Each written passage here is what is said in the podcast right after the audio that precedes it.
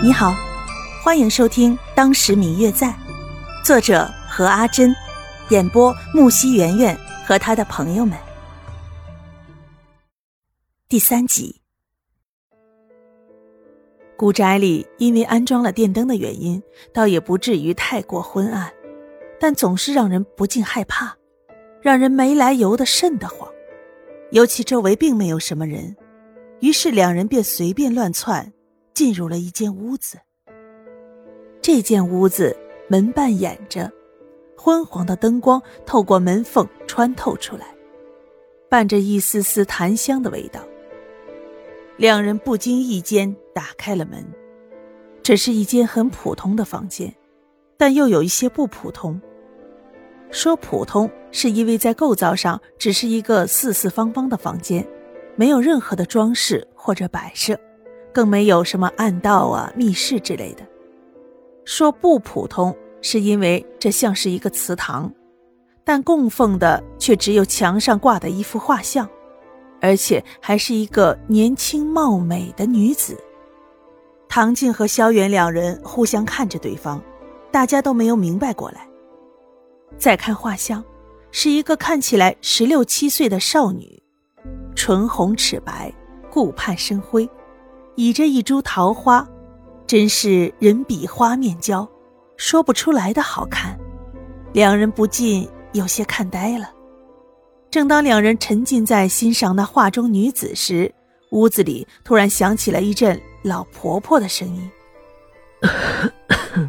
“这画中的女子是这老宅几百年前的主人，听说是一个奇女子。”不知道从什么时候开始，这间屋子便是专门用作供奉着画中女子的。